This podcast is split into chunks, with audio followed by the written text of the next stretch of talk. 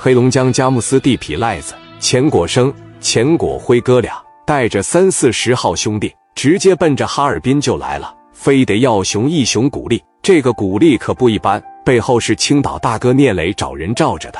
佳木斯离哈尔滨也特别近，来了以后先上的刘丽这边。刘丽一看钱果辉和钱果生来了，就像看到亲爹一样。刘丽一站起来，赶紧的跟哥俩啪啪的一握上手。兄弟呀，我他妈瞅着那娘们生意这么好，我都眼气完了。没事，他生意好，咱就过去熊他，咱要他股份，到时候咱哥们平分。不用平分，你要他股份的同时，你给我欺负他。他一天要挣五万块钱，你要他四万八，你就奔着这个要，那有点太过分了吧？一点不过分，我看着他好，我心里边我不得劲。行，那我就奔着多要。你记着，兄弟啊，像这种女人，你就得给我往死欺负她。你不欺负她，有的是人欺负她。你不要心思手软，你是没见过那小娘们的贱样，整天挺着两个大奶盒子，在那咣叽咣叽的成骚了。那行，他一般几点上班？他晚上六七点钟就上店里来吃饭。你六点多七点钟过去，他指定在店里了。行，等晚上咱就过去。哥几个在这坐着喝了点水，眼瞅着到了六点多了。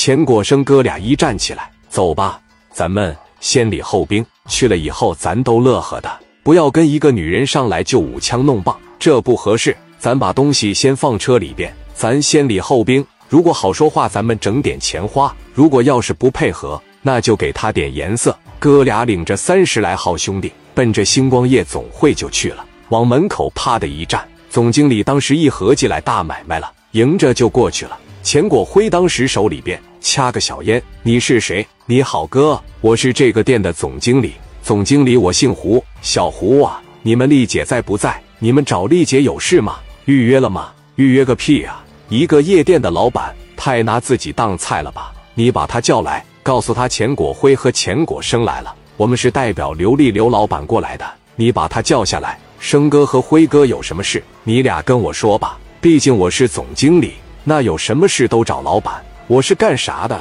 兄弟，我跟女的先礼后兵，我跟男的我可不了。你这人他妈哪都挺好，就是他妈嘴碎。操！说完，朝着脸上啪就给个嘴巴子。小胡根本没来得及反应。哎，哥怎么能打人呢？我再说一遍，去把你老板给我叫下来，快点的！我给你一分钟时间，他要是不下来，我就上去了。你在这站着瞅啥呢？操！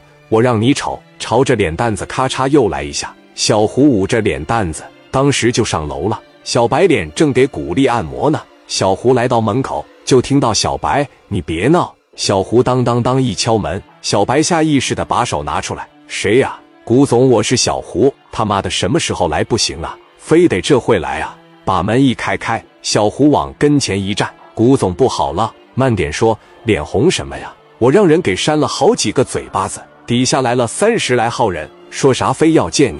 我说有什么事跟我说就行，人家上来就揍我，有人来闹事是吧？嗯，估计是来闹事的。”古力起身和小胡俩人就下去了。古力这些年做生意，啥事也见过，不存在害怕。古力从上边一下来了，一个美丽的女人，一身黑色紧身小包臀的裙子，红色的高跟鞋，再穿着黑色的小丝袜，就这套装扮，哪个男的不稀罕？钱国生一眼就相中了。古丽面带笑容走过来了：“你好，哥，我叫古丽，是这的老板，很高兴认识你。